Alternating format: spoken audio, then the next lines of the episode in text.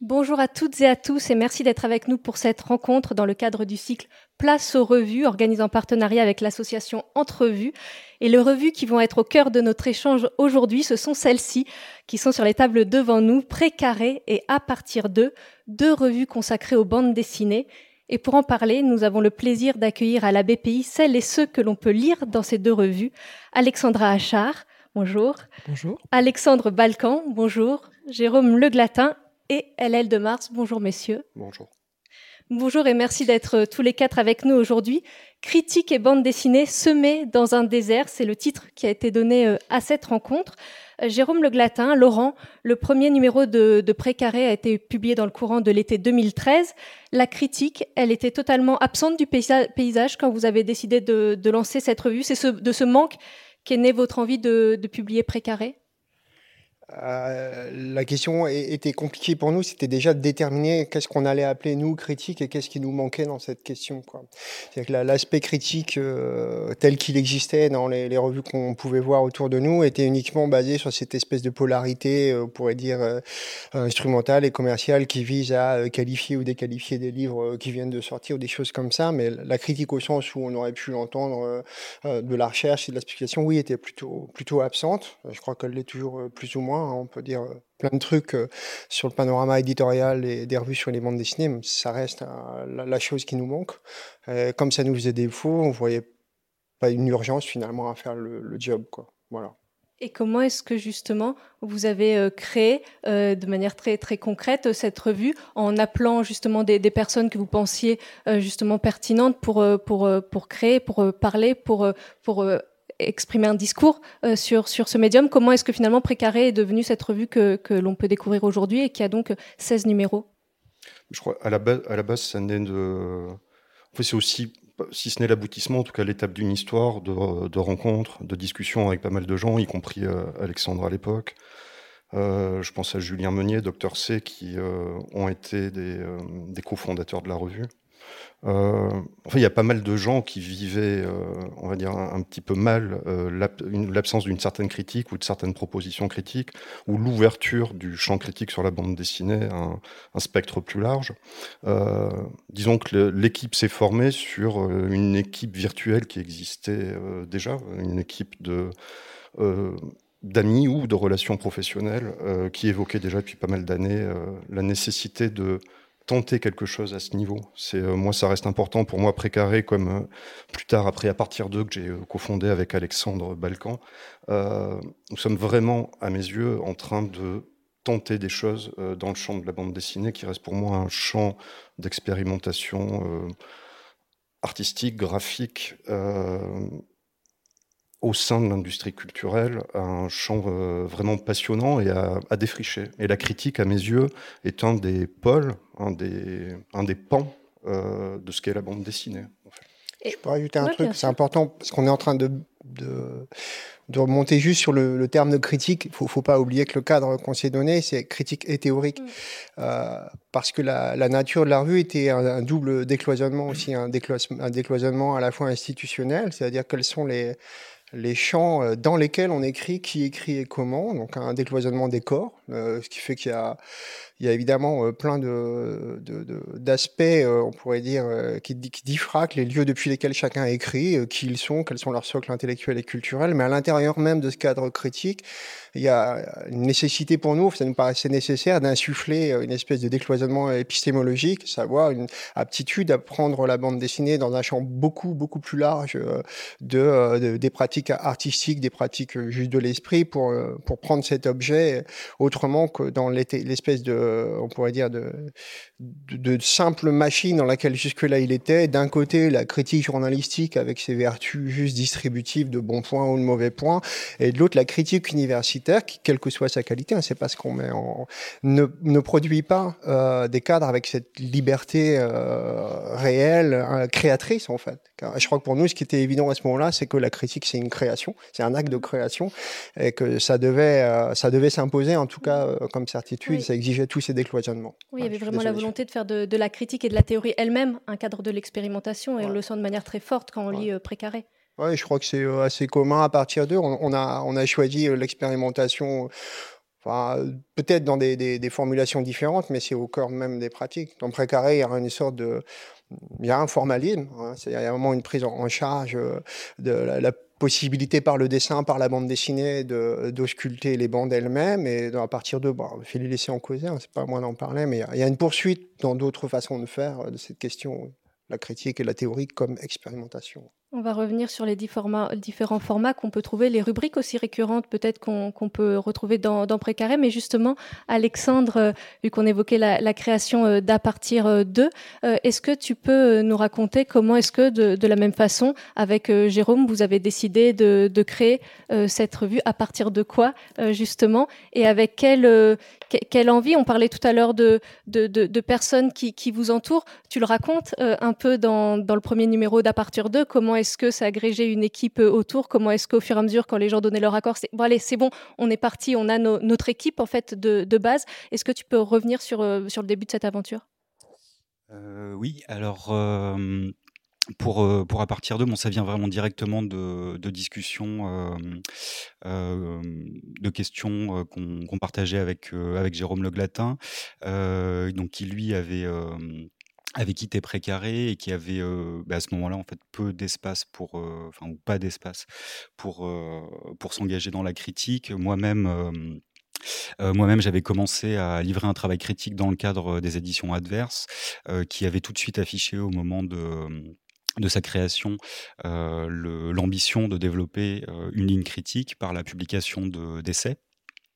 Euh, donc un des tout premiers titres du, catalogue de la maison d'édition euh, était un, texte euh, que j'avais signé qui s'appelait Manifeste, en toute simplicité, qui se voulait une tentative de panorama critique de, l'état du champ de, l'édition de bande dessinée, mais qu'il abordait aussi selon des, questions, on va dire, socio-économiques, techniques, pragmatiques, et qui qui est un texte qui s'est d'ailleurs élaboré qui, avait eu une, euh, enfin, j'avais eu la possibilité de livrer un, galop d'essai dans le cadre de Précaré justement dans le numéro 5 euh, euh, donc il m'avait invité à, livrer un texte sur ces questions-là.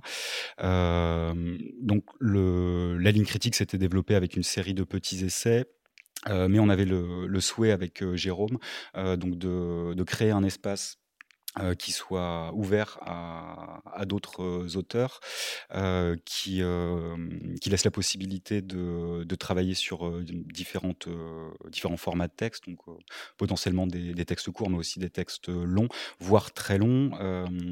donc une des, des particularités, je crois, de, de, de, cette revue, c'est que on, on s'est fixé un, un, horizon, enfin un, un, moment de potentiel achèvement. On s'est dit qu'on allait envisager d'abord un programme de six numéros, euh, une périodicité euh, régulière tous les six mois et derrière cette idée de, d'arrêter tout de suite un, un, point potentiellement final à ce projet-là, il y avait l'idée que pour tous nos, tous nos invités et nous-mêmes, la possibilité de choisir nos modalités d'intervention, à savoir livrer des textes soit qui soient purement autonomes pour un numéro, soit la possibilité de développer un travail au long cours qui s'échelonne sur un, un programme. Voilà. Euh, donc il y avait tout ça. Euh, donc il y avait aussi déjà euh, eu des, sollicitations de, projets critiques qui étaient arrivés du côté d'Adverse, notamment avec deux des auteurs qui font partie du sommaire des auteurs réguliers maintenant du projet de la revue. Et en l'occurrence, c'était bah, c'était Alexandra Achard, ici présente, qui, euh, avec qui on discutait déjà depuis euh, plusieurs années euh, de, de, ses ambitions de, mener un travail critique au long cours qui potentiellement pourrait donner naissance à, des projets de livres assez copieux.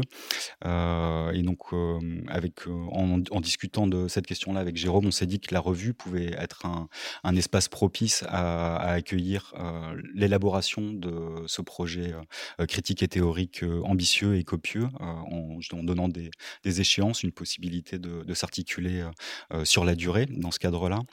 Et Thomas Gosselin aussi, qui est lui-même auteur de bande dessinée, était venu me voir peu de temps après la fondation Adverse, justement intrigué par le par l'ouverture à, une, une ligne critique dans le catalogue, et, et, lui souhaitait travailler sur la question de la position de l'auteur en lien avec sa, enfin, la position d'auteur dans le champ de l'édition, et il voulait travailler notamment à partir de sa correspondance professionnelle depuis ses, débuts d'auteur. Et c'est un, projet qui était resté un, petit peu en jachère, et on s'est dit que voilà, typiquement aussi la revue pouvait être une occasion de, l'inviter à, déployer ses travaux. Et je commence à être un peu long, mais je pourrais peut-être juste aussi rajouter que que une de nos ambitions avec Jérôme aussi, c'était aussi d'aller chercher des, euh, des, auteurs euh, qui étaient extérieurs au champ de la bande dessinée. Euh, donc ça, je crois que c'est en partie aussi selon l'inspira une, une, de nos inspirations pour ce projet de revue, c'est la revue critique, la revue Trafic, pardon, dans le, le champ du cinéma et qui qui se faisait remarquer aussi par le, le fait qu'elle c'était un projet ouvert à des contributeurs tout à fait extérieurs au, au champ cinématographique et on avait pu constater la pertinence de, de regards. Euh, euh, de, vraie altérité euh, sur ces objets. C'était aussi quelque chose qu'on souhaitait pouvoir expérimenter dans ce cadre-là. Et dans notre équipe de, de base, la personne qu'on a sollicité, c'est Éric Chauvier, qui est anthropologue et romancier qui a publié plusieurs livres aux éditions Alia, euh, aux éditions Amsterdam. Et c'est un, une ambition qu'on retrouve avec des, auteurs invités euh, dans différents numéros par la suite. Jérôme, c'est quelque chose effectivement que j'avais lu déjà dans une interview pour Du Neuf. C'était en 2014, c'était il y a un petit moment. Mais tu disais justement que, ce qui était important, c'était vraiment les textes, que seuls comptaient les, textes, le, regard, et que on s'en fichait un peu de savoir qui parlait que vous, ce qui vous intéressait euh, pour préparer, précarer, tu, tu parlais de, de, cette revue-là à l'époque, mais que c'était vraiment le texte qui était important, ce que, la proposition. Vaste question, ça m'amène inévitablement à dire oui, enfin moi je m'intéresse en général assez peu aux personnes à ce niveau, mais c'est le texte euh, qui compte et qui va euh, euh, créer in fine peut-être quelqu'un dans le champ social. Donc oui, non, il y a le texte, rien que le texte. Et, euh, et moi, ce qui m'intéresse toujours, c'est pas c'est pas tant de venir et sûrement pas de venir coller un, on va dire tout le poids et toute la valeur historique que peut avoir le, texte et la langue écrite euh, dans le champ de la bande dessinée. Mais bien au contrario, c'est un des une des choses qui court dans le titre à partir d'eux, c'est de, euh, de partir de la bande dessinée pour venir on fait, envahir, contaminer le texte et voir ce qui se produit dès lors que le, texte, la langue écrite, euh, se voit euh rencontre, croise, on fait ce qu'est la bande dessinée, mais à tous les. Je voulais insister là-dessus aussi. Ce qu'est la bande dessinée, mais à tous les niveaux. C'est-à-dire la bande dessinée comme euh, pratique artistique, mais aussi la bande dessinée comme industrie culturelle, champ économique, euh, technique, etc., etc., etc. C'est ce qui nous importait vraiment dans la partie 2. C'était à la fois d'ouvrir le champ des contributeurs à des gens extérieurs au champ de la bande dessinée et voir ce qui se passe. Euh, et tenter d'aborder la bande dessinée sous toutes ses facettes sans en nier ou refouler aucune, comme ça peut l'être sans doute bien souvent, et en particulier dans le champ critique, où souvent on va se, se consacrer en fait aux, œuvres, si ce n'est, on reviendrait là sur la, question de la personne, aux auteurs. Et ça me semble finalement assez négligeable. Par exemple, la, la question de l'auteur, l'œuvre me paraît déjà un peu plus intéressante, et à condition que l'œuvre soit intégrée à, à l'ensemble des facteurs qui la conditionnent et, euh, et qu'elle doit parfois, parfois, subir ou qui, à contrario, l'aident à, à, émerger. Oui, Laurent? Le micro, s'il te plaît. Oh, pardon, la conversation nous conduit à, à, placer en avant le mot texte. Mais euh, si en 2014 il était question de précaré, alors euh, oui, effectivement, la question euh, originaire de qui fait la chose est peut-être euh, moins significative que, que ce qu'il fait, ce qui est encore assez relatif parce que qui fait est aussi un opérateur de connaissances. Enfin, le fait que dans Précaré, il y ait euh, des poètes, des cinéastes, des philosophes qui écrivent sur les bandes dessinées n'est pas insignifiant. Ils ont quand même un parcours intellectuel qui les arrime à une certaine façon de voir les choses. Donc ils participent à ce décloisonnement qu'on appelait de tout neveu. Donc c'est quand même pas rien. On est d'accord. Mais surtout, euh, le texte en avant, c'était pas le cas de Précaré. C'est vraiment quelque chose qu'on doit comprendre. C'est en dehors du fait que nous venions tous d'horizons très différents pour faire Précaré, que déjà il y avait des auteurs qui prenaient en main la question de la critique et de la théorie, mais aussi notre attachement à bien faire savoir euh, que le texte n'est pas la seule opération critique susceptible de faire émerger des bandes dessinées, non pas comme objet, mais effectivement comme paradigme, euh, quelque chose qui puisse nous instruire de ses fonctionnements sociaux, anthropologiques, artistiques et poétiques. Donc c'était assez important pour nous de mettre en branle aussi des formes qui pensent autrement que par le texte. Proposer des commentaires en images de bandes dessinées. Ouais, c'est pas du commentaire, c'est plus comment ça sans dire des conneries, sans réduire le boulot qu'on essaie de faire. Quand je dis que la bande dessinée est un paradigme, par exemple, ça nous apprend à lire de façon différente un livre, on est d'accord Tu as tout un jeu de manipulation euh, visuelle, manuelle de, de, la bande dessinée euh, qui, fait du livre un, autre champ d'expérience euh, et du regard et, oui, juste de la lecture. Et ça, ça peut conduire aussi à regarder euh, le, reste des choses du monde hein, de façon différente et à pratiquer euh, la spéculation intellectuelle et poétique d'une autre façon. Donc la bande dessinée devient un des opérateurs, mais elle peut devenir un opérateur aussi de, de la recherche, tu vois. Donc c'est pas du quelque chose à côté d'eux, c'est vraiment pris avec on, le comprend mieux quand on voit les formes, parce que comme on, a un peu l'illusion de croire qu'on fait des trucs à peu près nouveaux, peut-être qu'on se gamelle. On hein, peut parler de, différentes formes qu'il y a dans, dans, Précaré, on peut parler de différentes rubriques. Après, c'est toujours d'écrire à l'oral sans l'appui de l'image, c'est toujours pas, c'est pas forcément toujours, euh, toujours évident, mais ça peut être intéressant d'évoquer certaines des, rubriques qu'il y a dans, dans Précaré et qui justement permettent d'illustrer tout ce que tu es en train de, de dire. Mais je pense que Alexandra est mieux équipée que moi pour en causer. Peut-être. Le, gros traquenard. mais ouais, Il faut bien parler à un moment, Alexandra. C'est un peu son gros sujet. L'aptitude à, à, manualiser le regard, c'est vraiment des, des choses qu'elle sait dire. Juste euh, avant de, de, de, parler de ça plus précisément, peut-être euh, Alexandra nous raconter comment est-ce que tu es arrivée dans cette aventure précarée. Il me semble que c'était au numéro 10 euh, que tu es arrivé au, sommaire. Tu participes également, on l'a dit, euh, à la revue à partir d'eux. Euh, voilà, comment est-ce que tu t'es retrouvé dans, dans, ces revues et qu'est-ce que ça a pu, comment dire, qu'est-ce que tu as trouvé, toi qui avais envie d'explorer sans doute tout ça et qui ne trouvait pas forcément de, de lieu où le faire? Alors moi, c'est un petit peu particulier. Moi, je les ai rencontrés, euh, Alexandre et Laurent, par hasard sur un festival. Euh, j'ai posé des questions bizarres et ils m'ont donné les réponses à peu près à mes questions, ce qui fait que du coup, ben, je suis un peu resté vers eux. Alexandre m'a fait découvrir énormément de productions et toutes ces productions euh, correspondaient, on va dire, à l'approche théorique que j'essaie d'appliquer. Et là, ça rejoint ce que disait Jérôme, c'est-à-dire que c'est à partir de la bande dessinée, c'est-à-dire que moi, mon approche théorique, elle a pour but de placer l'ouvrage, enfin, en tout cas, de, prendre l'ouvrage de bande dessinée comme un objet scientifique.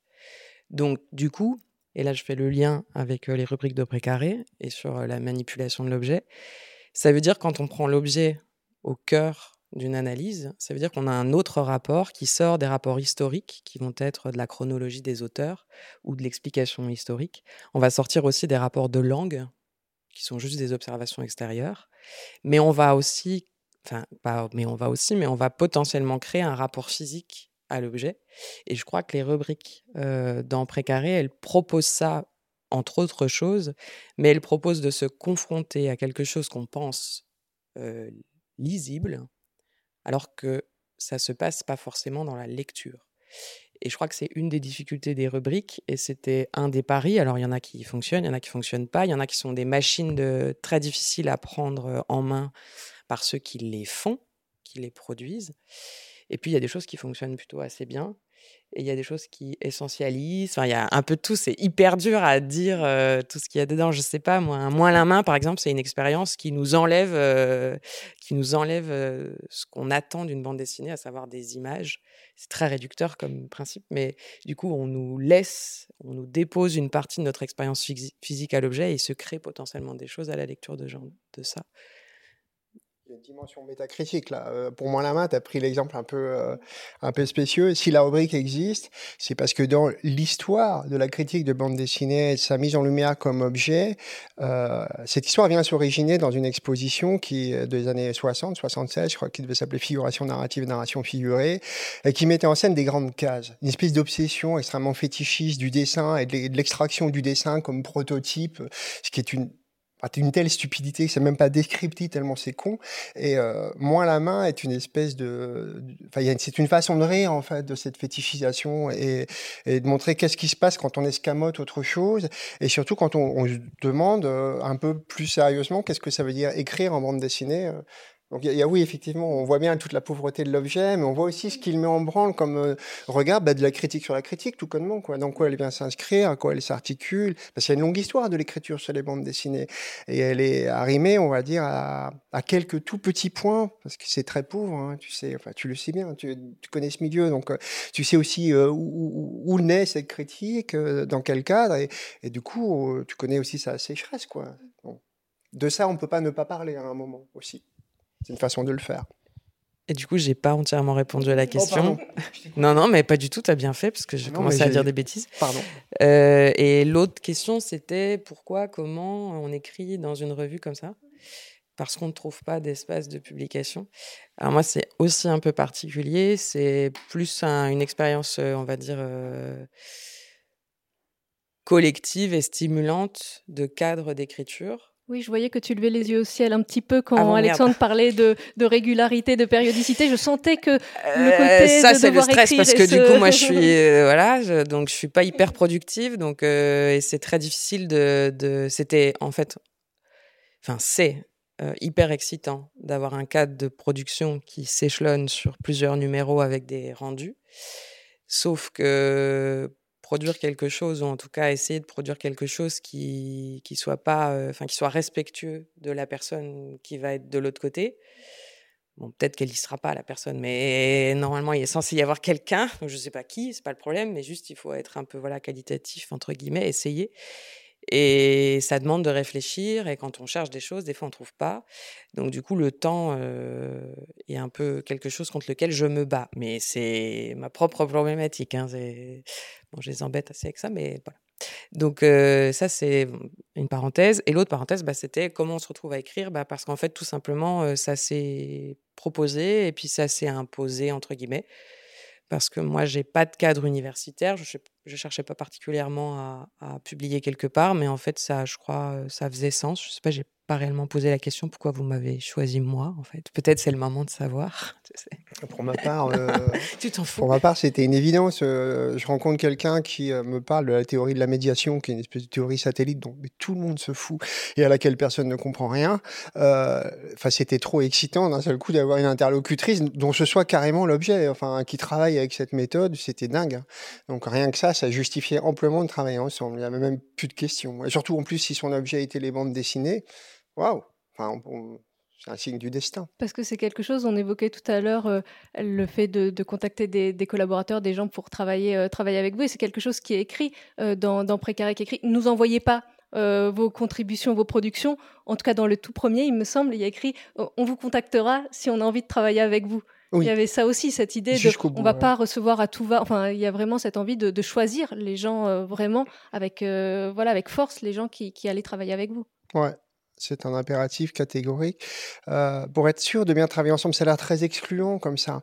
Mais en fait, euh, il faut bien comprendre qu'il y a si peu de surface de travail pour l'écriture critique et théorique qu'on a quasi la certitude qu'il y a tout un petit monde qui vit donc quand même dans d'une baisse de, manque et de frustration euh, terrible, qui travaille souvent en ligne, qui pour beaucoup effectivement vient d'un milieu universitaire et qui a des petites habitudes d'écriture. On allait les voir débouler parce que juste ils suffoquent de pouvoir publier et c'est pas forcément ce dont on a On a vraiment, on avait tellement envie que ce soit libre et qu'on puisse travailler ensemble, réfléchir ensemble, qu'on a décidé de pas travailler comme les, revues euh, habituelles, de fermer un tout petit peu la porte et d'essayer de construire quelque chose d'un peu plus cohérent, pas à pas, euh, qui, qui soit pas sur le modèle habituel oui, des revues avec euh, son comité de rédaction, qui reçoit des thèses, qui voulait tout à fait autre chose. Je ne sais pas si on a réussi au bout du compte à construire quelque chose comme ça.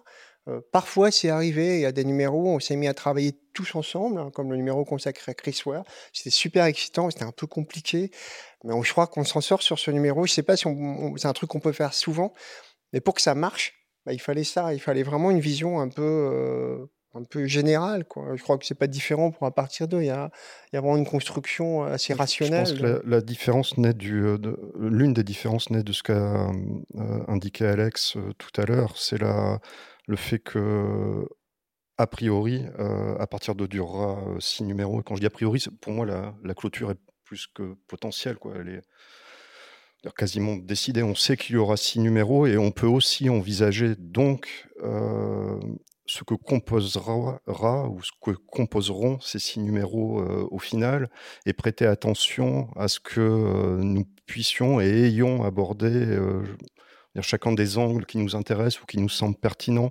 Euh, je pense que Précaré était une aventure euh, un peu plus ouverte à ce niveau. Nous, on est euh, peut-être un peu plus restrictif et attentif à, remplir les cases d'un programme qui nous semble nécessaire aujourd'hui. Bah, je reviendrai là-dessus. J'insiste, c'est une, une, des choses qui me travaille beaucoup en ce moment et qui traverse à partir d'eux, qui traverse le, les contributions d'Alex et d'autres euh, et d'autres euh, personnes euh, d'une manière vraiment bah, pointue lorsque Alexandre témoigne du travail d'éditeur. Mais le il tient un journal dans oui, partir de le journal de, on suit sur les sur les festivals, dans les rencontres et vraiment on suit la, production finalement de votre maison d'édition et de, de, comment est-ce que c'est reçu aussi avec le décompte précis du nombre de, de livres vendus quand c'est sur un salon, du nombre de d'abonnements, enfin d'abonnements de, gens intéressés par à partir d'eux. Donc c'est vrai que c'est quelque chose qu'on n'a jamais vu avant, en tout cas moi que j'avais jamais lu euh, de manière aussi précise.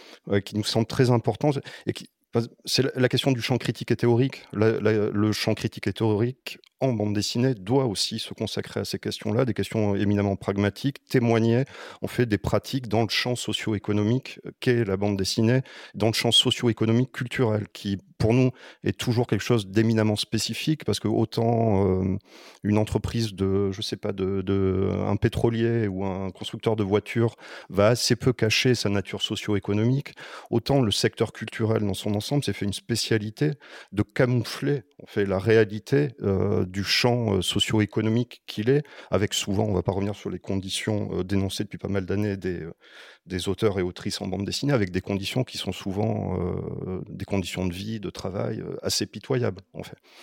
donc il est vrai que pour nous, dans À partir d'eux, il importe euh, qu'aborder la bande dessinée, soit aussi aborder ces questions-là, non pas, alors je peux peut-être donner l'impression de, de, de, qu'il y a un caractère dénonciateur, mais pas du tout. En fait, c'est vraiment l'idée d'aborder ce champ sous toutes ses facettes.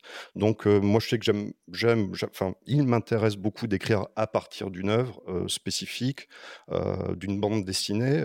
Alexandre, ce sera un journal, et chacun va travailler en fait d'une certaine façon. Thomas aussi, Thomas Gosselin aussi, d'une certaine façon, c'est comme un journal finalement puisqu'on a à la fois les, messages que lui envoient ses, éditeurs, donc on peut avoir, on n'a pas ces échanges à lui, on n'a pas ce que lui envoie, on a uniquement ce, que, ce que, lui envoient les éditeurs, et en même temps ce que lui, euh, ce que lui vit avec une dimension poétique qui est aussi qui lui est propre, qui est qui pour les personnes qui le lisent en bande dessinée sans doute retrouveront justement euh, l'auteur qu'il est. Et du coup, ça fait un pareil de la même façon, c'est quelque chose qu'on n'a jamais lu avant puisque ça fait un assemblage assez étonnant euh, les parties de Thomas Gosselin, je trouve, entre euh, vraiment ses réflexions à lui propre et puis d'un seul coup la matérialité de l'éditeur qui lui envoie le nombre de pages, la rémunération. Enfin, il y, a quelque chose. Mais c'est exactement ce dont je parlais sur le, côté refoulé socio-économique. La, la, partie de Thomas, le travail que livre Thomas dans la revue est vraiment important à ce niveau, dans la manière qu'il a, non pas d'opposer, mais d'articuler articuler en fait la question, on va dire, de l'individualité et d'une individualité, on va dire, euh, poétique ou en tout cas dont euh, l'esprit peut avoir tendance à divaguer, penser, être en relation avec le monde d'une manière très ouverte et parfois un peu anarchique.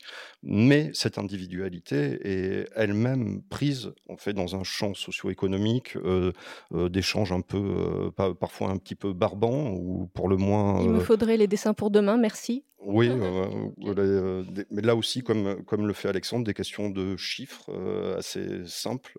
Et donc tout ça est vraiment très important. Et le, ces six numéros et ce programme annoncé nous permet d'une certaine façon d'envisager, de cerner et de nous assurer du fait, nous espérons, nous assurer du fait de, réussir à, à cerner ou à ouvrir la, question de la bande dessinée à toutes ses potentialités et toutes ses problématiques. Et vous le disiez euh, tout à l'heure, tous les deux, Alexandre et, Jérôme, vous parliez euh, de, l'espace accordé. On peut voir que euh, les numéros n'ont pas exactement la même pagination. C'est une différence aussi entre précaré et à partir d'eux, où précaré, il y avait le même nombre de pages. Et je crois qu'à partir du, à, peu près à peu près, et qu'à partir du, numéro 5, je crois que vous avez décidé qu'il n'y aurait pas de texte supérieur à 35 000 signes, par exemple, alors qu'on voit bien que dans à partir de, on va beaucoup plus loin. Est-ce qu'il y a, euh, comment dire, euh, vous êtes vraiment sur, euh, sur ces différentes rubriques, donner la liberté à chacun, et ensuite voir comment est-ce que l'objet derrière va, aboutir, qu'est-ce que ça va donner. Vous n'êtes pas dans, dans, cette, dans cette volonté d'avoir un, format type. C'est important aussi de, de garder cette liberté-là pour les personnes qui travaillent avec vous sur à partir d'eux alors oui, tout à fait. Euh, il, y a, il peut y avoir des textes très courts comme des textes très longs, encore une fois, des choses qui peuvent se développer sur plusieurs numéros. Euh, après, c'est un pur hasard, mais en fait, ils font quasiment exactement, ah, strictement je le... Que, le, dernier était un petit peu plus petit. Bah non, le troisième. ah, bah, c'était l'impression alors de lecture. Il m'a plus emporté. mais c'est un pur hasard. Euh, c'est un pur hasard euh, et on ne sait pas ce que l'avenir nous réserve. Peut-être on se retrouve avec un numéro d'une pagination un peu plus, euh, un peu plus faible à l'avenir ou un numéro où la pagination pourrait potentiellement légèrement exploser. Après, c'est quand même très conditionné au, enfin, la, à la quantité de textes entre guillemets commandés attendus euh, on, essaie surtout d'avoir euh, d'avoir euh, entre enfin 7 8 contributeurs par numéro voilà. et le fait est que par la par la, comment, le, gabarit euh, moyen euh, sollicité qui est aux alentours de 30 000 signes, mais il y a des, il y a des débords à 45 000 et il y a des textes, euh, encore une fois, beaucoup plus courts. C'est descendu à 5 000, je crois, pour les plus courts. le fait est que finalement, on se retrouve avec quelque chose de relativement homogène, mais c'est un, pour le moment, c'est un hasard. Laurent, tu voulais rebondir? C'est juste une illusion, en fait, pour Précaré. pas simplement au regard du fait que certains numéros excèdent les 48 pages, mais en fait, je suis bien placé pour le savoir puisque je m'occupe de la maquette. Le nombre de signes par numéro est extrêmement variable. C'est-à-dire qu'en gros, quand j'ai énormément de texte, bah, je change le corps typographique, on change la maquette, on bourre autrement les images. Donc il y a une variabilité ahurissante en fait des numéros. Mais bon, ça ne se perçoit pas, puisque le choix de 48 pages, il n'est pas hasardeux, en fait, il est purement économique. Il y a une économie très stricte de la revue, et avec une nécessité qu'elle roule sur elle-même, qu'elle ne coûte rien, jamais, et qu'elle permette de faire le numéro suivant, ce qui, de ce point de vue, marche très bien. Et voilà donc, oui, c'est une illusion. Puisque chaque, euh, chaque numéro est imprimé à 250 exemplaires, c'est ça, Et dans, dans, dans l'entretien que j'évoquais tout à l'heure euh, pour le, le, site du Neuf, tu disais que, que tu avais été surpris de, de l'engouement pour, euh, pour, pour, la revue, que tu n'imaginais pas qu'il y aurait autant de, de personnes qui s'intéresseraient, en tout cas dans les tout premiers temps, dans les, pour les tout premiers numéros à, à Précaré. Tu disais que ça t'étonnait, que ça dépassait tes espérances parce que le milieu des lecteurs et des dessinateurs de bande dessinée était, je te cite, étriqué, conservateur, culturellement autocentré, paresseux et violemment anti-intellectuel. Et tu disais que du coup, tu t'attendais pas à ce qu'il y ait autant de succès euh, pour, euh, pour préparer. La preuve que finalement, les gens sont beaucoup plus ouverts que ce que tu pouvais penser. Je ne sais pas si tu dois dire ça, parce que je pense que 250 exemplaires, c'est quand même. Enfin, c'est pas grand-chose, n'empêche. Je crois que c'est toujours vrai. C'est-à-dire que quand on regarde l'état, en fait, l'état général de l'écriture critique, euh, c'est quand même très pauvre. Moi, je lis beaucoup de critiques euh, et d'écriture théorique universitaire, quand même, pour voir ce que font les chercheurs. Ils font ce qu'ils peuvent, mais c'est quand même pas la folie, quoi. Ça reste très timide, très timoré. Et dans les modes d'écriture, ça, on va dire que c'est peut-être les vilaines habitudes extrêmement normatives et régulatrices de l'écriture universitaire. Mais même dans euh, ce qu'on appelle abominablement les contenus, ça reste quand même un peu coincé comme horizon, quoi. Et il y a une obsession historique là, là, qui dépasse les catégories de l'entendement ordinaire. Le, la critique de bande dessinée est hantée par, cette, euh, par cet aspect. Donc oui, je suis surpris, Sivo. Et c'est toujours vrai, je suis toujours surpris. Quand j'ai voulu faire ça, ma compagne m'a dit tu es con, quoi. Tire ça à 30 exemplaires, tout le monde va s'en foutre euh, de ton truc. Et on s'est planté, ça va. Et ça va jusqu'à aujourd'hui, c'est étonnant. Voilà. Jérôme, je voyais que non. J'ai cru voir... Euh, une volonté de, réaction. Euh, sans doute. Euh, mais je sais plus ce qui m'a fait réagir et ce à quoi je pensais euh, vraiment. non, mais c'est compliqué cette question. Je sais pas du désert de la critique et tout ça. Moi, j'ai toujours beaucoup de questions par rapport à ça, y compris sur la. Il y a une, telle richesse aujourd'hui. On, parle aussi de la forme papier. C'est pas, pas anodin. Nous, précaré comme à partir d'eux, emprunte et, décide euh, euh, d'une manière très volontaire de conserver la forme papier. Euh, ensuite, je ne sais pas ce qu'il en est aujourd'hui du champ critique dans sa forme numérique. Elle me dépasse totalement, sans parler de la enfin de la, du fait qu'elle se passe sans doute aujourd'hui dans pas mal de pays. Pour autant, je suis pas innocent. Je vois bien l'état général, par-delà la question de la critique de la bande dessinée, d'un, on va dire d'une de la pensée, d'une certaine forme de pensée telle qu'elle est aujourd'hui euh, contrainte, prise, euh, euh, oui, prise dans des régimes, la, question universitaire, des questions de pression économique, la question de journalistique.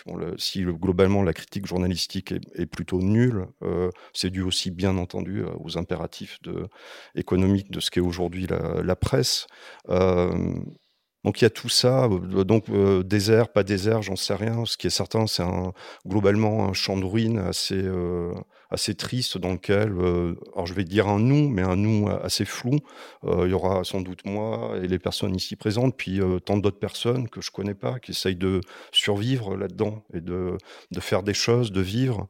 Et alors je pensais à ça et je pensais aussi à la question de la critique. C'est que dans à partir d'eux, par rapport à ce que j'écris, mais d'autres propositions, comme il y a pu y en avoir dans Précaré, euh, je crois qu'on ouvre aussi, on tente euh, très violemment d'ouvrir la question critique à une expérience beaucoup plus ample. On fait de ce que peut être euh, euh, je ne sais pas, la vie, l'appréhension des objets, le ressenti, les émotions, euh, la pensée, euh, détachée des questions, on va dire d'un, resserrement critique envisagé comme une pensée universitaire ou, ou profondément intellectuelle ou empruntant certains cadres intellectuels désormais éminemment normatifs. moi, une des questions qui me travaille, c'est j'ai bientôt 50 ans, ça va faire presque 50 ans que je lis de la bande dessinée. Pourquoi je continue? Euh, Pourquoi avec toujours autant d'appétit? Pourquoi c'est si important pour moi? Et pourquoi je crois que ça a vraiment conditionné une partie de ma vie, au sens de conditionner ma manière d'être en relation avec le monde? Euh, Là-dessus, je ne vais pas euh, théoriser d'une manière universitaire ou faire des chroniques journalistiques. On fait j'engage ma vie là-dedans. Et quand j'écris sur tout ça, j'engage aussi ma vie dans tout ça. Donc, il y a une part critique, une part théorique parce que ça me traverse, mais comme ça nous traverse sans doute tous, y compris ceux qui l'ignorent ou qui le subissent. Et, euh, mais il n'y a pas que ça, il y a, toutes ces choses, en fait, les questions euh, esthétiques, le, ressenti, la, la, j'allais dire la beauté d'une chose, mais c'est un mot dangereux, mais il y a toutes ces choses-là. Voilà. Et je crois que Précaré, à partir d'eux, chacun a, sa manière. ces deux revues essayent de, bah, de, mettre en jeu tout ça d'une manière vive, ouverte. Euh, voilà, je pensais à tout ça. C'est bien de penser à tout ça. Oui, Laurent? Non, non, ce que j'entends dans la bouche de Jérôme me réveille un truc important à dire qu'on ne dit pas effectivement, mais je crois que c'est vrai pour, pour nous quatre et tous ceux qui bossent avec nous, c'est que si on fait ça, c'est clairement on place la bande dessinée comme discipline et comme paradigme au-delà de toute raison. Euh, probablement, enfin pour ma part, comme la forme de discipline artistique euh, majeure, vraiment. Ce qui est insensible vu comment on la traite en général et vu finalement quels en sont les émissaires publics qui sont amenés par le commerce surtout hein, et qui rendent invisible euh, la richesse intellectuelle, poétique hallucinante de la production de bande dessinée, et pas seulement contemporaine. C'est vrai depuis la fin du 19e siècle, en fait. Que tu peux regarder euh, Bordello Pinheiro, c'est un auteur de la fin 19e, début 20e euh, portugais, jusqu'aux dernières créations d'Humberto Yas. C'est inouï, et on le voit pas. On le voit pas déjà parce qu'obstinément, la parole critique euh, sur les bandes dessinées oublie facilement toute son histoire, ou quand elle revient dessus, c'est de façon obsessionnelle sur trois, quatre noms, comme si on n'avait pas d'histoire, alors qu'elle est folle, elle est riche, extravagante. Une actualité, une actualité, alors que vu le nombre de publications, forcément, quand on suit une actualité, on peut pas être. Enfin, d'ailleurs, c'était dans, dans, Précaré, euh, dès le début, vous le disiez, il n'y a pas de, il a pas d'indication de, temporalité parce qu'on s'en fout de l'actualité euh, et qu'on ne veut pas avoir à répondre à cette, cette, ce que, ce que certains certains veulent mettre comme un impératif de répondre à une critique qui serait faite à partir, à propos d'albums de, qui viendraient de sortir. Ah bah, clairement, il y, a, il y, a un continuum qu'on perçoit tous assez bien dans notre histoire propre et qu'on veut désubordonner, désaliéner, désassujettir des autres disciplines qui, parce qu'elles produisent des cadres optiques et intellectuels à travers lesquels on conditionne la lecture de bande dessinée. Un des plus gros travaux que tu peux trouver dans à partir de comme dans Précaré, hein, c'est euh, peut-être de se débarrasser des oripeaux, des vieilles manies euh, interprétatives et herméneutiques qui appartiennent à la littérature ici, à la peinture là, qui ne nous appartiennent pas. Notre champ disciplinaire a une histoire excessivement riche, très très euh, puissante, et on n'a pas besoin d'aller chercher des vieux sémioticiens rabougris ou des structuralistes fatigants qui devraient tous être morts en 1965 pour regarder les bandes dessinées. On s'en fout en fait. On a tout ce qu'il faut, on n'a pas besoin de légitimité extérieure pour parler. Et euh, de ça, nous devons aussi parler hors de toute tentation d'être soit un vieil historien qui veut absolument faire de la bande dessinée la suite logique de la tapisserie de Bayeux, soit un vendeur de soupe qui regarde avec euh, attention la dernière mmh. publication dont on se fout si, si elle n'est qu'actuelle. Mmh. Si elle a rien d'autre à nous dire que ça, quoi, mmh. que la date de sa sortie. Ce qui fait des auteurs de, de Précaré des, des, visionnaires pour l'éternité, on peut lire sur le sommaire du, du numéro 16. C'est pas, c'est pas nous qui décidons.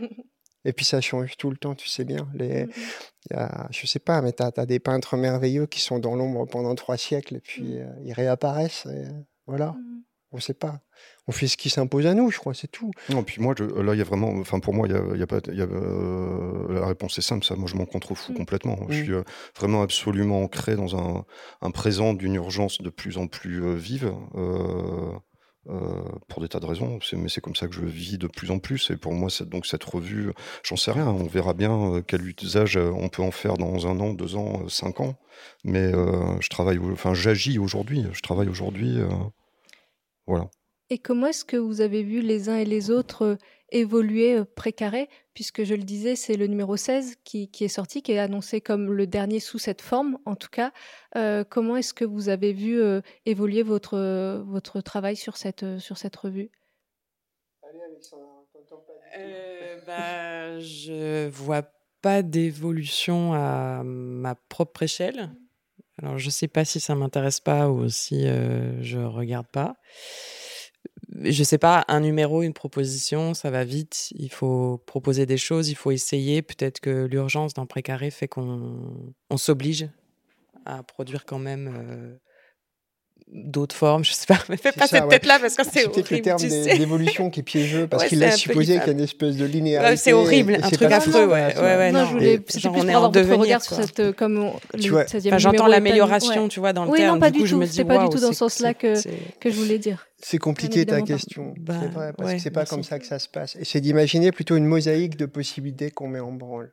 C'est plutôt ça. Il n'y a pas un truc qui ferait que chaque numéro viendra répondre au précédent. Euh, cette temporalité, je ne crois pas qu'elle soit au fond de notre, non, mais c'est parce que ça me faisait penser à quelque chose. Je crois que c'est toi, Laurent, qui, qui, disait ça, qui disait qu'il y avait quelque chose qui, qui t'inquiétait dans un certain ronronnement et de l'idée de temporalité, de se dire qu'il y avait euh, des, des, des, dates des dates précises pour des publications, par exemple. Qu'en tout cas, quelque chose qui pouvait ronronner, de se dire qu'il y avait, euh, c'était euh, au moment de la préparation du cinquième numéro, je, je crois, et que c'était quelque chose qui te faisait très peur. Donc c'est dans ce sens-là que je parlais d'évolution. C'était plus mmh. sur comment est-ce que vous êtes peut-être de, de, plus en plus amusé ou en tout cas à chercher encore des, des nouvelles rubriques, des nouvelles façons euh, d'expérimenter, d'explorer. C'était plus dans ce, sens-là, mm. bien évidemment, qu'en termes de, qualité. Toujours pas. Euh, bah, je, je, sais pas, je sais pas quoi. Sûrement, en fait. Sûrement, mais il faut acheter la revue pour, mmh. pour le voir. Quoi. Après, mmh. oui, on a essayé de faire des choses. Je sais pas, le numéro 11, euh, qui était. C'est les formes courtes sur le numéro 11, pas dire de bêtises, ou c'est le 12 C'est le 12, les formes courtes, c'est celui-là. Le 11, c'est la machine formelle. Machine formelle. Bah, on essaie ouais, de, de, proposer des choses différentes. Après, euh, est-ce que ça prend? Il faut que ça prenne aussi euh, sur tous les auteurs qui sont, qui, sont, qui sont invités ou qui veulent participer. Enfin, pas invités, mais qui participent. Quoi on se change aussi pas mal mutuellement quand même. Donc, euh, oh mon dieu. Je sais pas si c'est perceptible ça. tu vois, j'ai plutôt hein. l'impression qu'une fois qu'on regardera les 16 numéros dans deux ans, on se dira bon voilà ce qu'on a vraiment foutu euh, pendant toutes ces années. Euh, pour l'instant, c'est à peine perceptible. On est déjà en train de relancer d'autres trucs un peu, tu vois. Donc, euh, euh, je sais pas quelle forme ça va prendre. Le papier, c'est important. Ouais, c'est sûr. J'espère qu'on va être à même de faire d'autres trucs sur papier, tous ensemble, peut-être matériellement ensemble qu'on se retrouve autour d'une table de temps en temps, qu'on soit un peu plus proches charnellement les uns des autres pour euh, plier du papier, écrire des textes et penser des trucs autour d'une table. Euh, parce que c'est bon pour notre santé euh, intellectuelle aussi et psychique. Hein. et ça sera bon aussi pour ce qu'on saura faire ou, ou pas. Et par rapport aux rubriques qu'on évoquait euh, tout à l'heure, puisque finalement euh, tu as évoqué euh, moins la main quand on parlait d'image, donc tu as un petit peu fait un petit pas de côté par rapport à, ce qu'on évoquait. Est-ce qu'on peut évoquer peut-être une ou deux des, autres rubriques qui, sont présentes dans, Précaré? Je pense à Planche sur Planche, par exemple, pour expliquer aux gens qui nous regardent et qui ont peut-être pas eu encore entre les mains Précaré comment comment tout, ce qu'on évoque depuis tout à l'heure se, se présente en fait? Elles sont toutes là. Parce qu'en fait, dans le numéro 11, on les a toutes mis en branle. Donc, tu veux que je lise euh, le sommaire tu penses qu'il y avait des trucs chez toi, plus d'excitation que d'autres Je sais pas. Je, c'est vraiment très bizarre parce que du coup, ça donne. Euh, c'est un cadre où je vais donner mon propre avis sur, euh, sur une critique. Je sais pas. Je, du coup, c'est très personnel, mais moi, j'ai beaucoup aimé l'atome d'Herménogène. C'était une manière de parler pour moi d'un livre qui, je, dont je me foutais, vraiment, qui m'a quand même franchement énervé sur une proposition et de, de justement avoir la place de dire les peu de choses que j'en avais à dire, mais c'était peut-être utile de les dire quand même, et dans un dialogue avec une autre personne qui avait forcément pas le même avis que moi sur la chose. Donc ça, c'était une chose assez, agréable. Euh, toi, tu fais les ready-made, t'aimes beaucoup. C'est un truc qui te plaît énormément. Du coup, bah, ils trouvent euh, des machines. Je parle à ta place, hein, du coup, hein, on me demande. Euh, tu trouves des machines formelles qui sont des chouettes bandes dessinées, mais qui vendent des aspirateurs, peut-être, des fois. C'est ça, ouais. Euh, image par image, j'ai jamais réussi à accéder à, ce, à, cette rubrique. Elle est trop difficile pour moi, elle est trop euh, impressionnante. C'est un renvoi d'image. On part d'une image et les autres construisent euh, quelque chose en devenir à partir de cette image. Oui, c'était complexe. C'est dur. Franchement, c'est très, dur parce que ça demande. puis, je sais pas, c'est un rapport abstrait à la relation des images qui était qui est peut-être pas sous la bonne forme des correspondances et de l'éclatement géographique qu'on avait, je sais pas. Il aurait peut-être fallu. Euh, le truc, c'est que ça appelait, alors essayez d'imaginer la situation, l'un d'entre nous proposait une image, euh, de bande dessinée ou pas par ailleurs, et par des processus intellectuels euh, qui nous ramènent à, la bande dessinée, mais aussi à son cadre de production socio-historique. L'idée, c'était pas seulement d'inventer des termes, c'est-à-dire quelle image va y répondre, mais d'inventer des relations. Donc inventer à la fois les termes et les relations et les rendre intelligibles à tous, c'était excessivement compliqué. Ça demandait une culture à la fois des bandes dessinées et des images, de la peinture. Que je n'ai pas. C'était horrible. Parce que personne n'osait répondre. On a été trois à suivre et on a on n'a pas pu insister. Moi, je trouvais ça super excitant, mais ça aurait peut-être demandé. Ça demandait une vision warburgienne, mais vraiment colossal de totalité de vision de l'image et pas que de l'image, tu vois, de, euh, oui, une, espèce de totalité épistémique qui était peut-être au-delà de nos, au-dessus de nos moyens. Je sais pas. Bah, au-dessus des miens en tout cas. Je continue, vous voulez encore d'autres rubriques Mais il faut, il faut, que les gens aillent euh, se procurer euh, les, les précarés. Non, mais c'est vrai que c'est quelque chose où forcément on parle depuis tout à l'heure, on n'a pas forcément l'appui de l'image, il n'y a pas d'images qui sont euh, diffusées. C'est autant quand on parle de, de texte et, de discours, c'est, je pense, même si on n'imagine pas forcément exactement ce, ce, ce, à quoi cela renvoie, on peut imaginer quelque chose. C'est vrai que quand on parle de, de forme, c'est tout de suite moins immédiat pour, pour les gens. Mais effectivement, j'invite tout le monde à, à se procurer les précarés qui restent pour euh, Du coup, tu touches à un truc bien. Il y a une, rubrique qui répond à ça. C'est Ekphrasis, précisément, tu vois, où l'un d'entre nous décrit une séquence de bande dessinée sans, sans évidemment fournir le, strip dont il s'agit et des dessinateurs doivent retranscrire cette description. Évidemment, ça ne peut pas fonctionner. Mm, mm, mm. Ça n'a jamais marché, tu vois, cette espèce d'opération magique, euh, discours-image, et là, euh, la rubrique met ça très clairement en évidence. Mais c'est ça qui est assez génial quand on vous, en entend, en parler, c'est de voir ce laboratoire en fait et de voir comment est-ce que c'est presque des, défis lancés les, uns aux autres et que derrière tout ça, on, on l'a pas peut-être pas assez dit, il y a une grande notion de plaisir et c'est, je l'ai un tout petit peu dit au départ, de dire que c'était aussi l'origine de se dire qu'il y avait peut-être un manque, mais aussi il y avait le désir et le plaisir de, de faire ensemble.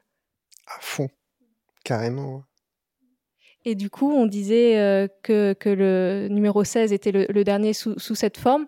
Euh, J'ai cru comprendre que ce vers quoi ça allait aller, c'était pas encore euh, pas encore certain. En revanche, vous le dites qu'il faut pas hésiter à, pour le coup, à, vous contacter, en tout cas dans, dans dans, dans cette perspective, en se disant nous verrons bien où, nous irons, mais si on peut s'adjoindre d'autres d'autres personnes qui ont cette envie, ce même élan, et maintenant que les gens connaissent Précaré et savent un petit peu la teneur. Mais voilà, c'est pour l'instant, c'est pas du tout défini, ça reste très très libre.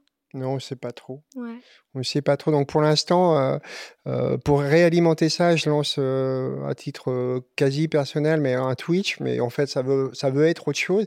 Mais ça peut être le lieu pour en causer à plusieurs et voir si sous forme d'entretien vidéo, on peut produire des nouvelles formes et comment ça pourrait retourner au papier à un moment. Enfin, tout ça est un labo un peu bordélique. Mais moi, le papier, j'y suis attaché à, à, vie. Je pense que c'est la forme la plus euh, fine finalement politiquement euh, de, produire une relation à, la pensée, à sa diffusion. la revue, tôt ou tard, ça me manquera en fait. Mmh. Je n'arrête pas de dire que c'est une servitude abominable et en fait, je me rends compte que depuis, depuis l'âge de 18 ans, j'en fais une tous les voilà, tu, mettais, tu mettais tout en page, pas du tout en scène, mais presque aussi, on peut dire, tout en page. C'est toi qui faisais les, les couvertures en linogravure. Enfin, il y avait un énorme investissement aussi derrière. Ouais, ouais, il y a l'investissement physique, mais ça, on... enfin, la, question de la micro-publication, elle est très tactile, effectivement. C'est vrai, il y a un investissement corporel dans tout ça. Puis de toute façon, la forme revue, tout court, si tu veux, c'est. Euh, si une revue n'est pas un laboratoire, il faut pas en faire. Voilà, cette forme, elle est faite pour ça. Elle est faite pour l'expérimentation. Pour moi, c'est vraiment ce que ça représente. Des gens qui n'expérimentent pas dans des revues, qui se privent de ce que ça offre, faut, faut qu'ils fassent autre chose de leur vie, quoi. C'est vraiment, un... pour moi, ça ne peut être que ça. Je dirais, même que euh, je, pense même que pour réussir à faire qu'une revue soit pas un laboratoire, il faut vraiment mettre en place des digues mm. assez conséquentes, y compris au niveau du. Euh, je pense, je pense à, euh, à divers revues que je peux lire par ailleurs, mais au niveau du contrôle de l'écriture, en fait, pour réussir à homogénéiser 8, 15, 25 écritures, ça demande vraiment, vraiment beaucoup de travail. Donc une revue est un laboratoire. En fait. il, suffit, il suffit de mettre des, on va dire, des gens de bonne volonté là, majorité des gens sont de bonne volonté ensemble pour que des belles choses se passent. Et euh, donc une revue, c'est ça. Et dans Précaré, dans À partir d'eux, il se passe des choses de par le, le simple voisinage, les simples rencontres. Euh, euh, et, et, et, moi, je sais que c'est une chose que j'aime beaucoup. L'expérience que j'ai eue au début dans Précaré, et puis désormais dans À partir d'eux, agit directement sur mon travail même d'écriture de, de devoir euh, cohabiter avec d'autres. Euh, il se passe vraiment des choses euh, vraiment intéressantes à ce niveau. Donc, il y, a aussi une, une, question politique de la, de la communauté, en fait d'un nous qui se crée, euh, à mes yeux toujours euh, éphémère, à chaque numéro, ou sur un, projet donné, quelques numéros. Euh, et, il se passe vraiment des choses intéressantes qui dépassent là aussi le simple cadre a priori critique ou théorique, mais il y a vraiment une, une expérience humaine vraiment passionnante et riche. Et j'insiste, il faut, parce qu'il y a d'innombrables revues, euh, sans parler de tous les magazines, il faut vraiment mettre en place énormément de choses pour réussir à empêcher ça. En mmh. Voilà. Mais il y en a qui y arrivent. Visiblement, il y en a beaucoup qui y arrivent, ouais. mais il mmh. faut, euh, il faut réaliser les efforts de, de contrôle euh, mis, mis en place. En fait. Alexandre, on évoquait le, le, succès qui allait au-delà des espérances de Laurent pour, pour Précaré. Tu racontes dans ton journal euh, de bord aussi l'intérêt des gens sur euh, les salons, les festivals, pour à partir de... Je pense à ça parce que quand Jérôme parlait euh, d'aventure humaine, c'est ça aussi qui se joue, j'imagine, quand tu vas en festival présenter, puisque les gens feuillettent, mais forcément, ils, achètent la revue sans, sans en connaître la totalité. Ça aussi, c'est très important. et tu le racontes bien dans, dans ton journal, l'importance bah, sur les salons, dans les festivals euh, de ce rapport, même si tu rentres pas dans le détail des, rapports qui, se nouent sur, euh, sur place. Mais c'est ça aussi, c'est d'agrandir ce, cercle de, de, proches euh, en incluant les lecteurs alors, en effet, oui, la question des salons, des festivals tient une place assez importante dans le, journal de bord euh, professionnel que je tiens dans, le cadre de la revue parce que c'est euh, déterminant pour euh, l'existence même d'Adverse. là, pour parler très pragmatiquement très pragmatiquement de d'économie en fait, parce que la, diffusion du catalogue d'adverses en général et à partir la revue à partir de n'y échappe absolument pas, tout au contraire, est très compliquée en librairie. Euh, du fait euh, notamment de, euh, l'ultra catégorisation. et donc Adverse, c'est un catalogue qui se veut ouvert sur des questions de bande dessinée. Et, donc c'est un catalogue qui a vraiment des difficultés à être présent et à exister en librairie, à être accompagné à la hauteur de, ce qui, à mes yeux, il mériterait. donc les salons, les festivals, grosse présence de la part d'Adverse, parce que donc c'est l'espace de déploiement de l'intégralité du catalogue, le, moment où euh, il est possible euh, de faire s'articuler euh, le fait que c'est un, catalogue qui travaille des propositions contemporaines, des propositions patrimoniales de création et des propositions critiques, et de faire travailler tout ça dans, un, même élan, donc de pouvoir le, présenter à des potentiels futurs lecteurs. Euh, public. Euh, c'est des moments de donc c'est un, travail qui est accompagné par euh, les gens qui sont derrière la table. donc il y a des vraiment des échanges, un discours porté sur les œuvres, les travaux, le catalogue en général, des échanges qui se mettent en place avec les, les, gens les plus attentifs, réceptifs et donc ont envie de, de parler, qui sont dans les, le meilleur des cas aussi des moments où enfin moi-même j'apprends des choses, on me, on me parle de choses, on me euh, il y a, enfin voilà, c'est vraiment de l'échange, c'est pas juste un, voilà, un, défendre de manière commerciale un travail. C'est, euh, euh, on sent même parfois, on en discute avec Jérôme, combien, combien le fait de se retrouver autour d'une table avec les livres sur la table, de commencer à, à ouvrir les livres, euh, montrer des choses, etc., de, des, certaines idées de la bande dessinée, euh, de la manière d'appréhender euh, des questions de bande dessinée peuvent se jouer sur des échanges parfois, parfois même rapides, parfois plus soutenus. Donc, donc voilà, donc tout ça tient, tient une place vraiment importante. là, on va rentrer dans un cas assez particulier. Donc, en effet, je témoigne dans le journal du bon accueil du premier numéro. en fait, les salons se sont arrêtés dans la foulée. Euh, donc là, euh, bah, pour le numéro 4, euh, je vais écrire sur la période mars 2020, août 2020. on rentre dans un désert qui se prolonge jusqu'à aujourd'hui. ça change énormément de choses pour le, la vie des éditions, pour la vie de la revue. donc là, enfin pour dire les choses très clairement, les, les ventes sont un peu en chute libre parce qu'il n'y a plus que la librairie et c'était pas nécessairement le lieu privilégié pour défendre ce travail. Et de fait, ça va aussi changé beaucoup de choses dans ma manière euh, d'appréhender euh, le journal des éditions adverses, parce que ce qui en constituait une partie euh, a disparu. Voilà. mais c'est aussi bah, très intéressant d'un point de vue d'écriture. Ça, ça va aussi me libérer des espaces pour rentrer plus en profondeur sur d'autres aspects. voilà. Donc c'est donc c'est encore une fois tout l'intérêt de ce programme et de cet échelonnement dans la durée. Voilà. Mm. Et comme il y aura six numéros, il y aura aussi la reprise et le très bon accueil pour les numéros suivants que tu pourras raconter euh, dans les prochains euh, numéros. Euh, j'avais fait le calcul. il est censé finir en août 2021. Donc, il faut se dépêcher d'aller dans tous les salons et que toutes les personnes qui nous regardent et les festivals ne reviennent absolument pas. il est même probable que ça ne revienne pas du tout dans ce cadre-là. Mm. Mais il y aura eu cette rencontre. Donc, sans doute que tu pourras écrire à quel point tout le monde t'a écrit derrière pour, euh, tous les à partir de. Merci beaucoup Merci à tous les quatre. C'est passé beaucoup trop vite, mais j'encourage euh, bien évidemment toutes celles et tous ceux qui nous regardent à se procurer Précaré et à partir d'eux, vous découvrirez euh, énormément de, de choses. Euh, moi-même, j'ai découvert beaucoup et c'est absolument et c'est extrêmement stimulant de vous lire toutes et tous. Merci beaucoup. C'est cool. Merci à toi. Merci.